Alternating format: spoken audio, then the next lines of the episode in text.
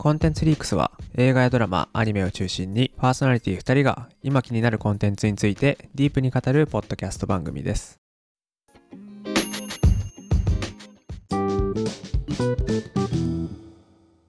みっくんです、アッキーです。えーコンテンツリークス始まりました。第33回になります。イエーイということで本日はゴジラマイナス1について話していきたいと思います。はい。はい。アッキー、はい。ゴジラマイナス1どうだった？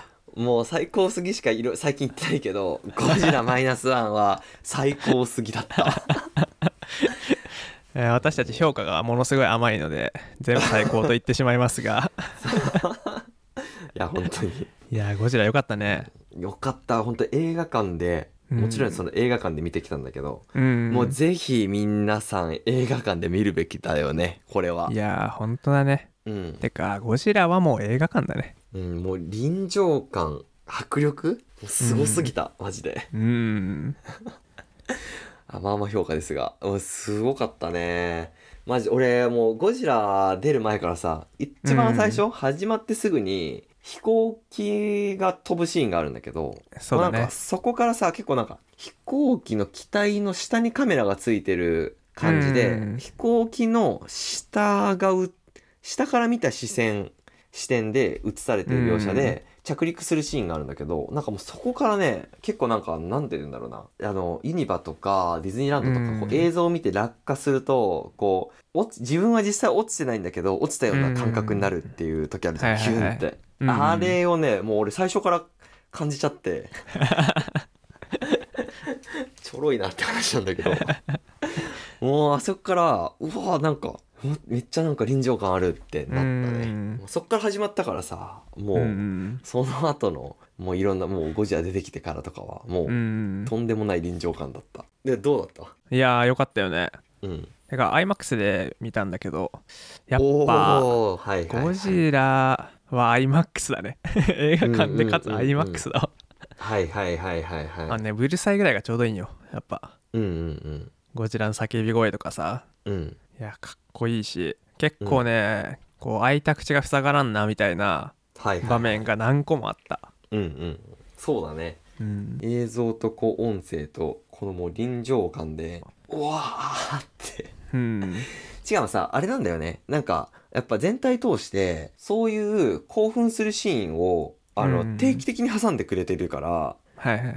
うん、いいと思ったかな。なんか、うん結構さ、ゴジラ系って、なかなかゴジラ出てこなかったり、うん。結構やばいって思うシーンが後から出てきたりとか耐える時間が長かったりするんかなって思ったんだけど、うん。もう最初のところからもうなんかそういう興奮シーンが何回も何回も挟まっててうん心がこう落ち着いてる時間が長い場所がなかったっていうか、うん。そういう点でも やっぱアクション好きの自分としてはすごい好きだったね。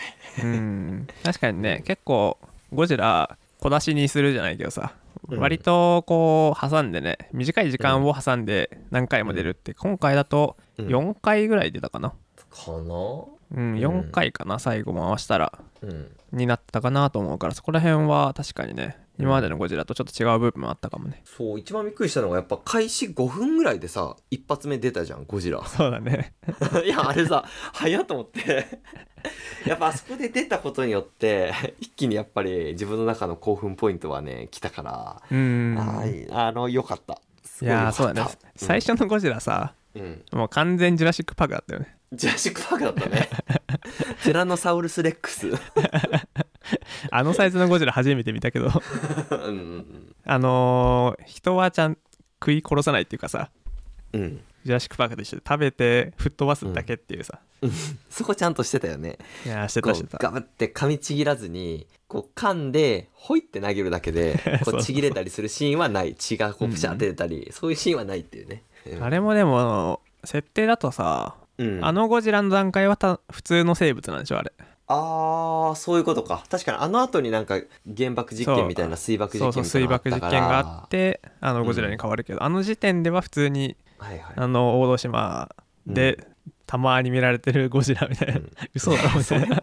それもどうだよっていう感じだけどそうだね。確かにあの時点のゴジラはそういう噛みつきとか踏みつぶしとか物理攻撃しかしないし、うん。サイズも小さいしそうやな。もともといたその眠なんだろうな。もともといるうん、怪獣怪獣普通のはい。怪獣生物。って感じだっね。ったていう感じだったねうん。うん。うんアゴジラ自体は今まで何見てたのか覚えてる、えはねでもちゃんと見たことあるのはゴジラ対メカゴジラとかそのはいはいはい。あたりかな、うん、それとかなんかモスラが出てくる。あそれも GMK かな。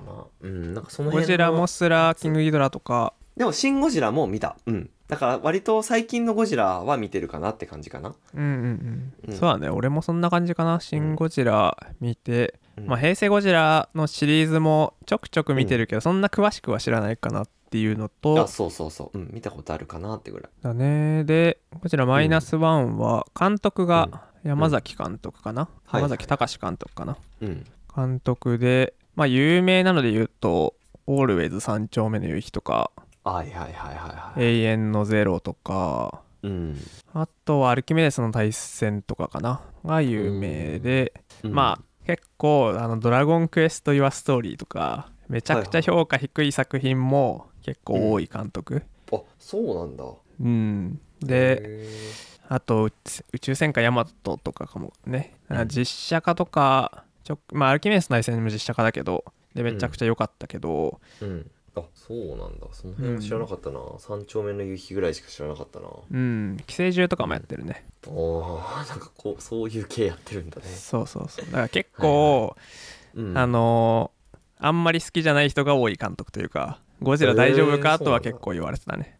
あそうなんだ。うんだけどそう今回に関してはその山崎監督のすごい得意領域に完全にゴジラを落とし込んだみたいな感じになってて、うんうん山崎監督じゃそのアルキメデスの対戦っていうやつで、まあ、うん。海上戦うん。をすごい徹底的にやってたし、そこら辺のノウハウを持ってたから今回のゴジラって珍しくさうん。陸が1回しかないじゃん。銀座に現れた時の。そうだね。そうその後、うん。海での戦い結構やってたからうん。でこっちも戦艦使ってとか、うん。でそこら辺はすごい山崎監督が今までノウハウも使えてたし、はいはいはい。監督自体すごい軍オタらしいのね。あそうなんだ。そう。だからあそこに出てくる戦闘機たちとかうん。は戦もう、闘機とか戦艦とかいっぱい出てきたもんねそうそうそうそうそう。うん。あそこら辺はもう軍オタ的にはもうめちゃくちゃ興奮する 幻の戦艦たちみたいな。あそうだろうね。確かあのゴジラ 銀座に現れたゴジラを撃ってるあの戦闘、なんだ戦車うん。とかも、まあ、軍オタからするとうわこれ映像で見れるんだみたいな。はいはいはいはいはいそう。う。やつが結構多かったらしいね、はいはい。確かに。ね結構俺的には、うん。まあ、ゴジラらしいゴジラというか、うん。昔ながらのゴジラが戻ってきたなっていう感じはすごいしたね。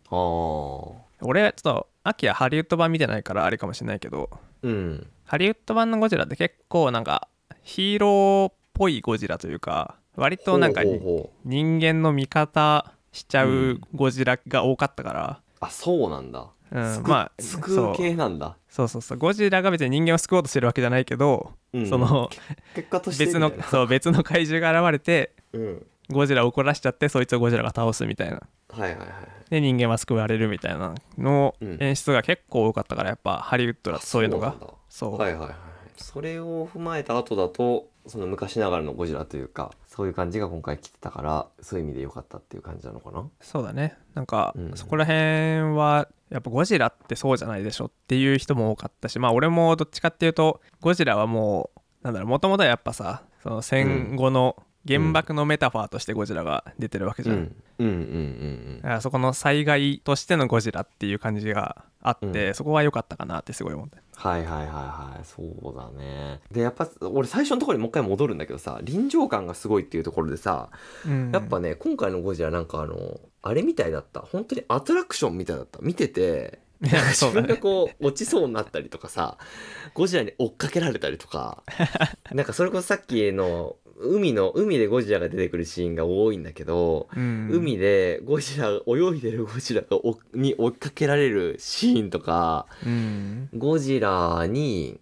電車をその銀座に上陸したゴジラがさうん電車をガーンってこう加えて持ち上げてそれにぶら下がっちゃうヒロインとか、うん。なんかその辺の時のあの視点とかがさやっぱその、第一人称視点というか本当に入り込めてユニバーサル・スタジオ・ジャパンの一個のアトラクションに乗ってるみたいな自い分落ちるんじゃないかみたいなさこうヒューンってこう感じたりさそういう感じですごい良かった良かったで片付けるのあれだけど。そうだね、うん。なんかそこら辺はやっぱり映像としてすごいなっていうのはあったね、あの船で追っかけられてるシーンとかさうん。機雷を機雷っていうかあの爆弾を口で爆発する、うん。あそこが完全に上手だったもん、あ上手だったね。ゴジラの背中のトゲトゲが出ててゴジラが泳いで追ってくるっていうね。そうそうそう。だからもう最初ジュラシック・パークで上手も来て、うんだからもう結構本当に確かにねアトラクション感強い映画だから、うん。あれは映画館で見ないと多分、テレビとか DVD で見てもちょっとなんか面白さ伝わんないかもなとは思うよね、そうだね。まあ面白いだろうけどやっぱりね大迫力この大きいところで大音量で聞いてもらいたいね。ぜひそうだね。うん。だってもうあのや結局さうん。ゴジラのテーマソングが流れたらね、いやもうこんなんかっけえやんってなるやん。うんもうあんなんもう全身の鳥肌立っちゃったよ。あそこ。ヒューってなったよ。とあの毛穴が引き締まった。いやもう歌舞伎と一緒だよねあれ、歌舞伎と一緒？えーよ待ってましたって感じだよ。もはい。はい。はいはいう見え切ってるのと一緒だよあれ。ね。うん。テーマ曲の時はすごかったね。うん。あのー途中でさなんかあの人間関係の紹介っていうかあの、うん。主人公のあのー敷島とのりこうん奥さんじゃないか、ヒロインののりことの関係みたいなのをなんか何回も説明する場面があったなっていうのはちょっとちょっと気になったかなっていうポイントだね。うん。まあちょっとそそれも山崎監督っぽいっていうかめちゃくちゃ説明的うん。なんだ。よね、結構他の作品でもそうだけどもうセリフを全部なんか喋らせたがるというか、はいはいはい。っていうのは結構映画ファンとしてはまあ、うん。その映画ファンって慣れてるじゃん。うん。からさその映像見たら大体話わかるからさ、うん。まあそんなわざとらしく何回も言わなくていいよっていうのはうん。まああるけどまあだからこそ誰でもわかる作品っていうか、うん。っていうのはあるかもね。でもそこら辺も山崎監督らしいっちゃらしいとは言われてるねやっぱり。ああそうなんだ。そうなんだよね。その、うん、と主人公とヒロインの関係性みたいなところを、うん。この見てる側としてはもう分かってるんだけどそうだね。うんその中しその映画の中のそれを情報を知らない人にもう一回主人公がなんか改めて伝えるっていうシーンがあって いやそね。それいるかなみたいな まあ確かにねもう一回整理になってあやっぱりそういう関係なんだよなっていうのは分かったけどねうん。確かに、うん、そうだから結構にゴジラのシーンはめちゃくちゃ興奮するしうん。いや最高だなって思うんだけどちょっと人間ドラマシーンが、うん。まあ、割とだだれてるなっていう感じは結構したよね。はいはいはいはいはい。はい早くゴジラ出してくれよってすごい思っちゃう俺はゴジラが見たくて見に来たんだよっていう感じは、まあ、ちょっとあるけど、うんうん。まあでも分かりやすいね設定もすごい分かりやすいしうん。うんなんかあの最後にさうん。えっと脱出する飛行機から最後ゴジラに突進して突撃して、だうん。まあ、脱出するっていう一応なんかうん。伏線をちょっと出してるんだけど、な伏線をわざとらしすぎて、伏線出過ぎててさそう。もう分かっちゃってるもんな。もうさ最初の時点で。最後のシーンがもう30分前ぐらいから分かってるじゃんもう。んうんうんうんう別に死なないんでしょ？これ。うん。普通に脱出装置ついてるんでしょ？みたいのがさ。最後の飛行機出てきた時点からさ。そうそうそうそう。うん。気になるもんな。なんか英語でさなんか書いてあるの、席の後ろにさ脱出装置みたいなの書いてあるところがさ 出ちゃっててあそこはちょっともうちょっと隠してもよかったかなって思ったけどな。うん。だからまあなんか映画のストーリー的にはうん。まあちょっとだれてるし分かりやすい部分もあるけどまあちょっとハリウッドっぽいっていうか海う外んの対策っぽい感じというか、うん。まあ誰でも分かるように作ってるし、まあ、ゴジラってそういうもんかもねっていう感じも、うん。あの「シン・ゴジラ」でうん。ゴジラがすごい社会派なめちゃくちゃ難しい映画みたいな感じになっちゃってるけど、うん。まあもともとはゴジラって結構さあの、アニメと一緒に上映されてたりとかさ半分半分で、へー。子供が夏休みに見る映画みたいなところも、途中はあったわけじゃん。うん。だからまあ分かりやすいゴジラとしていいんじゃないかなっていうのも、まああるっちゃあるね。うん。そうだね。まあまあそれを超えるやっぱ臨場感だったね。うんそうそうそうそう。うんだからとにかく良かったっていう感じだかなもうねゴジラが見られればいいんですよ。あれは。そうだね。やっぱねなんかもう俺個人的にはね俺あの、うん。主人公の神木隆之介のうん。敷島の役、うん。すっごい良かったかな。やっぱなんかあの戦争を経験してこうトラウマを抱えてる人の何とも言えないこの感情の表し方というか言葉にできない、こうなんて言うんだろう悲しみとか苦しみとかがさうん。若干過呼吸みたいなこう感じで出てる言葉にはしてないんだけど表情とか呼吸とかでそういうなんか苦しみ悲しみが出てるシーンが何回もあったんだけど、あれがねすっごいうーんしみたね、う んいやー神木隆之介とさ浜辺美波ってさ、うん。なんかこういう特撮系っていうか東映の映画にうん。めちゃくちゃ似合ってるよね、アニメキャラというかこういう世界観のめちゃくちゃ似合ってるわ。うん。そうかもしれない。うん。なんか浜辺美波が特にそうだね。なんかなんとも言えないあの謎の昭和感というかさうん。あの感じ出せる人、今の女優でなかなかいないよね、うんてかもう特撮系の映画浜辺美波めちゃくちゃ出てるもんね最近。新ウルトラマンもそう。あ新ウルトラマンじゃないわ、はいはいはいはい。新仮面ライダーもそうだし。うんうんいやあれは重宝されるよって思うね。うん。うんいやー確かにあの銀座の神木隆之介の演技すごかったね。うん。うん。すごい。あののりこがさうん。ゴジラの吐いた放射熱線の後に吹っ飛んでく。あれやばいよ。俺あれあのシマジーンまずあマジで俺のシーンやばすぎだよあれガチで俺口開いたもん。えーって まああの熱戦の後のあれ熱戦によるあの爆風っていうのかな？うん。逆にあれでしょ？爆風で真空状態になるから。うんうん。それでこう逆に空気がそう吸い込まれてくんだよね。あれがねでも道に2人立ってるんだけどでも吸い込まれちゃうところをあののりこが神木隆之介をパーンって突き放してのりこだけ吹っ飛ぶっていう。そう。あれマジかやと思ったわ。あれはやばかった死ねぬ死ぬんだって。うん。てかそう。特に浜辺美波だからさうん。浜辺美波死んじゃうのってこの段階で？みたいな。そうだよね。ねあれは。なんかそうなんだよ。しかもちょうどあの2人の関係が盛り上がってきたというか。そうだね。うん、うんうんうんうん。なんかあのーね結婚した関係じゃなかったんだけどうん。それをなんかこう気にして浜辺美波の方が今銀座で働き始めてるんだって言ってでまあ主人公の方もさえなんかそういう感じなんだってちょっとこうねこう惹かれるとちょっとこうお追いかけちゃうみたいな そういう心情になったすぐ後で爆風に飛ばされるっていうね。う。ん。そっからのその神木隆之介のねうん。あの黒い雨が降る中泣く、あのシーンはちょっと必見というか見てもらいたいね、うんあそこはそうだね。てか銀座あんだけ崩壊しても日本政府何もしないって本当かってそ そんなことあんのかみたいな あんな放射能まみれになって何も政府しないってマジかよみたいなねうん。そういうちょっとねそうなんだよ疑問符はちょっとつくけどそうだね。であのやっぱ。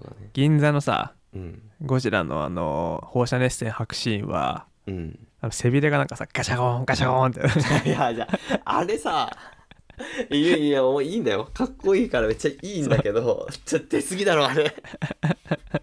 なんかもうなんかおもちゃみたいになってたね、ゴジラ。そうそうそうそう機械やんみたいなし尻尾からだんだんさ、ガシャーン、ガシャーン、ガシャーン、ガシャーンってなんかねさ背びれがこうどんどんね立ち上がっ背びれなんかさ奥にガコンってはまる感じなんだよなんかそうそうそう。あれは生物じゃないでしょもおもちゃみたいだもんう完全にき完全に機械だったよねあれ。うん機械だね、機械だったね。なん。かあれはでも一応なんかねその一応原子爆弾の機構から持ってきてるらしくて。へえ、あれ？そうそうそうそう。ああいう機構らしくてなんかまあそこら辺をメタファーとして一応見せてるっていう感じらガシャコンガしいよそうそうそう。そうなんだ。うん。らしいよ。へえでもまあそれをゴジラにやらせることかってな。っかっこいいからえそうだ熱線吐くところがかっこいいからいいんだけど 見てみてほしいね。うんあれ見てほしいね。からくり人形みたいななんかガチンガチンガチンガチンガチンガチンバーンって。であれだよね。あのー途中も言ったけどやっぱりゴジラを倒すシーンのところで倒しに行くぞっていう作戦を実行するシーンで、あの流れるテーマ曲ね。もうあそこマジで本当にしびれたよ、うんうんうん。なんか一回なんかあれだよね。無音みたいになってからテーマ曲流れる感じだった気がするなそこのうところ、ん。作戦開始みたいな。はいはい今からやるぜってなった時に急にこうテーマ曲が流れてくるっていうそうだね。感じ、あれ本当に。やっぱ音楽の力偉大だよな。そうだね。そうだね。あれは本当にそうだわ。いやーそうだよね。うん。もううん一貫してね天才なんだね伊福部明さんが。もうゴジラに関わるテーマソングが全部かっこいいもんうんな本当にだってもうこれあのテーマ曲流れてるからさもう見終わったらすぐにみっくんに連絡しようと思って見終わってすぐに連絡したからね。テーマ曲やべえっつって。もう天神の鳥肌が立ったわあれ、うん。なんかうんうん。オリンピック東京オリンピックの演出に最初山崎監督入ってて。えそうなん？うん。そう。でなんかゴジラが顔半分覗かせるみたいな演出も最初の方は考えてたらしい。マジで？うん。そうで今あの途中で抜けちゃったんだけど山崎監督も。はいはいはいなんかそういうのもやろうとしてたらしあそうなんだ。いやいいな。いいいよね。うん。なんか最後の作戦のところとかはななんかやっぱり陸で戦ってほしかったなってのはちょっとあるけど。うん。なんかやっぱ銀座のシーンがああ最高潮だったかなっていう感じはするね。うん。ちょっとねなんかね作戦自体もさまあそれしかやることがもう手はないんだってい そうのがあってあれをやったっていう話になったけど、た倒せんやろっていう。なんか結構ゴジラとの戦闘、人間対ゴジラの戦闘っていう感じのシーンじゃなかったじゃん最後は、うんうんうんゴジラにくくりなんだっけあれ？何をくくりつけるんだったっけな？なんかねフロンガスのボンベをくくりつけてね。フロンガスをバーってあのゴジラの体表にこう体の周りをまとうことによって、まあ、空気の中で落ちてるのと同じ現象が起こって深海まで沈むっていう作戦だね、うん。で深海に下げてまあ圧で倒すっていう感じだよね。あそうそうそう。深海の圧で倒してでそれでも知らないまでが逆に急に浮上させることによって、うん。この圧力の変化にうんうん順応できないだろうっていう、そうだねこう、うん、なんかそこら辺っていうん。戦いたなんか派手な戦い方じゃないからさ。しかも絶対死なんやんこれってゴジラそうなんだよな。絶対死なんし絶対絶対これ神木くん突っ込んでくやん。脱出するやんってのがさ。あそうなんだよな。そう分かりやすいっていう点ではいいけどちょっと分かりやすすぎるよなっていうね、と最後30分ぐらいはそう見え見えで展開も分かりや分かってて。うんうんまあまあまあってか感じのうん。雰囲気はあったね。そう。そう。なんだよな。そうストーリー的には見え見えでまあまあまあってなるんだけど、うん。やっぱ迫力で上回ってくるっていうのが良かったね。そうだね。だから基 結局興奮するっていう、うん。ゴジラ・ザ・ライドというかうん、USJ 版ゴジラ みたいな感じだね。ゴジラ・ザ・ライドはおもろいな。いやそうだね。でもゴジラ・ザ・ライドだね。そうそうそう。映画慣れしてる人に関しては正直ストーリーは見え見えだから、うん。まあゴジラの迫力臨場感を楽しむ映画だよねこれは、うんそうだね。うん。まあ、いいとこも悪いとこもありつつ結局最高だったなみたいなところはうん。あるね。あとね俺ねこれはちょっとカットしてもいいんだけどうん。ちょっと普通に話してみたいところがあって、山田裕貴が演じてる水島が最後のゴジラとの戦いの時にうん。えーっと佐々木蔵之介に「お前は戦争したことない戦争したことないっていうのが幸せなことなんだから来るな」って言われるんだけどうん切っちゃうじゃんね。うんうん切っちゃってしかも切っちゃったんだけど結局あのー主人公の神木隆之介が飛行機で突っ込むことによってさあのあんまり大きな犠牲なく倒しちゃうじゃん。うんなんかそこを結構このや山田裕貴演じる水島は今後なんかそのなんか武勇伝的な感じで語っちゃいそうなキャラだなと思って。うんうん水島がさこうなんかちょっと戦争に行ったことないから俺は戦争でこの武君を上げてやるぜっていうウキウキしてるキャラだったからうんうん。なんかこう自分の目の前で大きな犠牲がないまま俺は戦争でこう倒したんだっていう経験だけが残るキャラに今後なってほしくないなってじ個人的に思って。はいはいはいはいちょっと来てほしくなかったなって思ったな いや佐々木蔵之介もねめちゃくちゃうん「うんあっぱれだ!」みたいな。まあそう「まあ開けたよ!」みたいな感じだったよね。そうそうそうそう。なんかさ戦争ってさそういうのじゃないじゃんっていうのがさ今までのここのゴジラの中でこうあっけなくね、こう覚悟決めてきてるんだけどあっけなく死んじゃったりとかうん。っていう描写がある中で最後なんかこう俺は戦争で武君を受けてやるぜウキウキってきた人が大事な仲間を失うことなく俺が来たから倒せたんだっていうその経験だけ残してほしくなかったなっていうのでちょっとね実際来てほしくなかったなと思った。うん。もうでも来る来る気満々だったもんねもまんまだった。わずーっとまんまだったけど、うもう分かりやすい伏線がさうん。出過ぎてて絶対これこの後来るぞ水島来るぞこの後そうそうそう。そう、分かったんだけどな。これ例えばさ、この佐々木蔵之介がさ、亡くなっちゃったとか、そういうシーンがあったんなら、うんこの水島にとっても、戦争ってそういうものなんだっていうさ、水島っていうの中の経験がこう、戦争ってやっぱりやっちゃいけないみたいな、うんうんうん。やらないこ、やらないに越したことはないみたいなさ、経験になるといいなと思うんだけど、俺が行ったから倒したぜみたいなさ、そんだけの経験にしてほしくないなっていう。うん。のがあってちょっと来てほしくなかったから。うん。来なくても倒せてたしね。そうだねそうだね。あとやっぱグッときたのはあれだよね。立花の心情の変化もあるよね。はいはいはいはい。立花もさもともと主人公の敷島が特攻隊なのにうん。特攻から逃げたっていうさところをずーっと引っかかってたじゃん、で特攻から逃げたってと引っかかってたしかつ一番最初のゴジラは出現のところでうん。この敷島がちきったことによってうん。立花の仲間が死んじゃったっていうのがあってさ、うん。お前は逃げてばっかで覚悟決めてそろそろやれよっていう思いうんうんうがん。あったんだけど、やっぱ最後のゴジラの戦いの時ではやっぱり生きて帰ってくるのが一番大事だっていう思いに変わってうん。ちゃんと脱出しろよって伝えて、えーっと送り出すっていうところかな、うんうんうん。うん、そこもやっぱりね良かったね。うん。良かったね 立花もねいいキャラクターだったね。立花いいキャラクターだったな、うん。このやっぱ戦争がさ戦後間もないこの情勢の価値観の中で